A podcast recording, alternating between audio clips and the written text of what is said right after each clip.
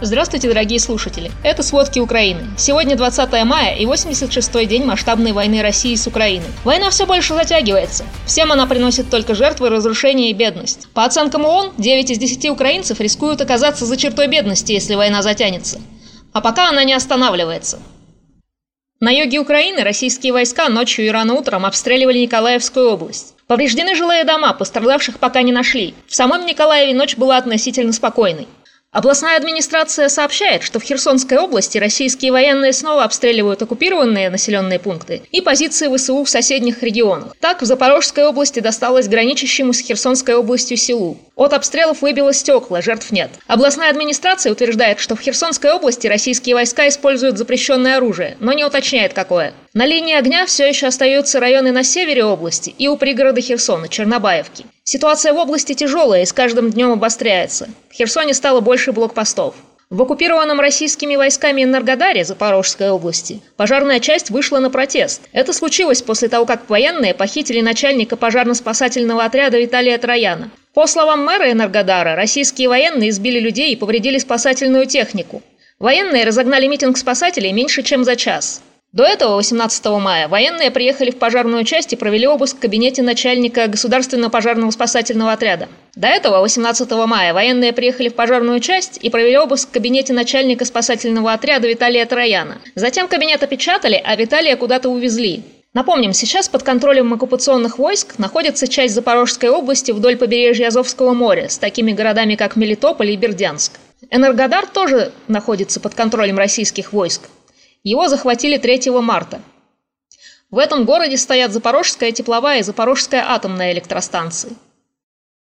На Донбассе гибнет еще больше мирных жителей. Американский институт изучения войны утверждает, что цели российской армии сузились до захвата отдельных деревень. Но главы областных военных администраций на востоке Украины пишут, что, несмотря на это, российские военные ведут хаотичный артиллерийский огонь по жилым кварталам. В Донецкой области интенсивные обстрелы идут по всей линии фронта. 13 населенных пунктов обстреляли танками, артиллерией, градами и авиацией. Так, за прошедшие сутки город Бахмут четыре раза был обстрелян ракетами с самолетов. То есть это точно российская армия, потому что украинской нет самолетов. Гражданская инфраструктура серьезно разрушена. За сутки в Донецкой области пять человек погибли, шесть мирных жителей ранены. Утром обстреляли поселки недалеко от Донецка и село Торецкое в 80 километрах севернее. Повреждены частные дома и гражданская инфраструктура, в частности школа. Продолжается эвакуация населения, в том числе и на поездах. Российские войска обстреляли гражданские здания в городе Лиман, 150 километрах севернее Донецка. От обстрела, к сожалению, погиб подросток. По официальным данным ювенальных прокуроров, от вооруженной агрессии России в Украине с 24 февраля погибли не менее 232 детей. И это при том, что у прокуроров нет доступа к оккупированным территориям, таким как Мариуполь. 427 детей ранены, но выжили. Также российская армия бомбардировками и обстрелами повредила 1837 учебных заведений в украинских городах и селах. При этом 172 учебных заведения полностью разрушены. На территории самопровозглашенной ДНР с ночи 18 по ночь 19 мая погибли двое мирных жителей и ранены пятеро. Об этом сообщает уполномоченная по правам человека в России Татьяна Москалькова. А в Мариуполе она анонсировала скорое открытие представительства уполномоченного по правам человека в ДНР Дарьи Морозовой. По ее словам, оно создается для повышения эффективности работы по защите прав и свобод граждан на освобожденных территориях республики. Правда, трудно надеяться на то, что права человека можно эффективно защищать там, где не работают даже законы о правилах и обычаях войны. В Луганской области ситуация во многом даже хуже, чем в Донецкой. Российские войска в который раз пытаются штурмовать Лисичанск и Северодонецк, примерно в 100 километрах северо-западнее Луганска. В одном только Северодонецке хаотичными обстрелами российские войска убили 12 мирных жителей. Еще один погиб в горной громаде. Пишут о больших потерях в личном составе российской армии во время штурма Северодонецка. Со слов главы Луганской областной военной администрации, за сутки в Луганской области разрушено около 60 домов. Они разрушаются и сгорают от обстрелов оккупационных войск. Глава Северодонецкой городской администрации Александр Стрюк отметил, что российская армия очень плотно и мощно обстреливает город. В бомбоубежищах Северодонецка до сих пор остаются до 15 тысяч мирных жителей. Света в городе нет почти неделю, все вышки мобильной связи обесточены. Поэтому нет мобильной связи и интернета, а люди не могут связаться с родными. По словам Стрюка, сейчас в Северодонецке 70% многоэтажек разрушены или повреждены. Многие из них больше не восстановить. Харьков и Харьковскую область ночью обстреливали. После этого были небольшие пожары, сгорели гаражи, но пострадавших, к счастью, нет. Во всей Житомирской области с утра звучит большая воздушная тревога, а в городе Малин этой области, в 100 километрах от белорусской границы, утром прогремело два взрыва. Пока о причинах и пострадавших неизвестно. В остальных регионах Украины все прошло относительно спокойно. В остальных регионах Украины ночь и утро прошли относительно спокойно. А теперь к новостям о военных преступлениях. Некоторые из них уже дошли до стадии расследования и суда. Так, в понедельник, 23 мая, планируется огласить приговор российскому военному Вадиму Шишимарину. Он обвиняется в убийстве мирного жителя в Сумской области.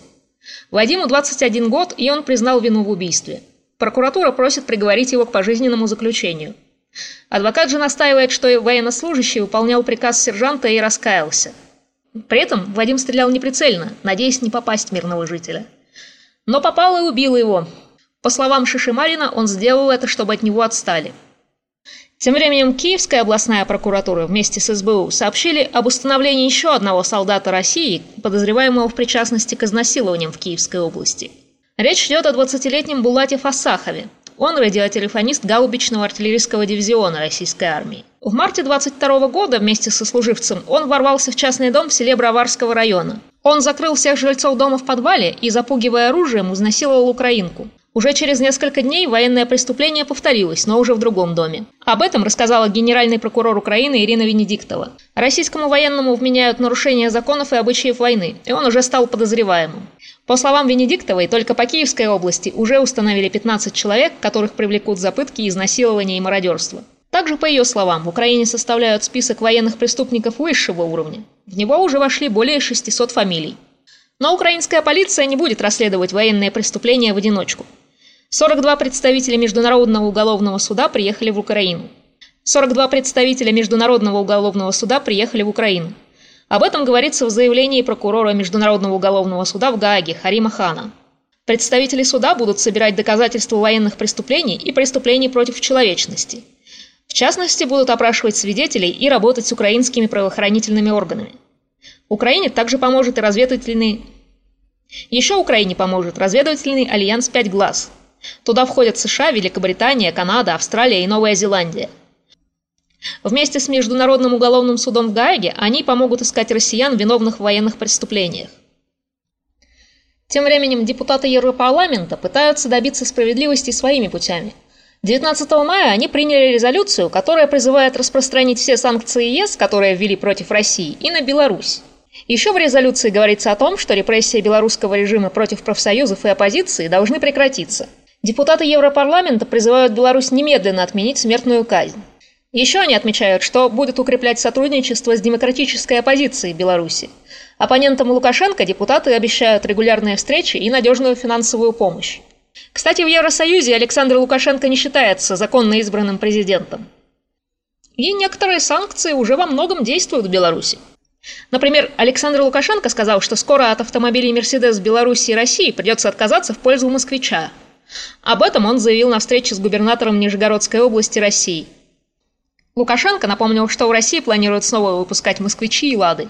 Больше того, он уверен, что скоро и в Беларуси смогут выпускать автомобили, способные конкурировать с самыми известными брендами.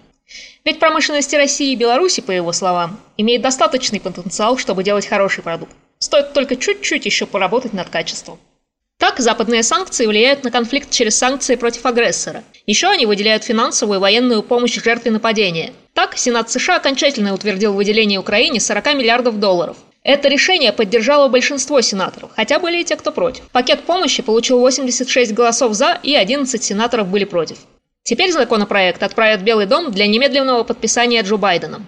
Так Вашингтон сможет не прерывать военную помощь Украине. Когда глава Белого дома подпишет документ, Общий объем американской помощи Украине с 24 февраля превысит 50 миллиардов долларов.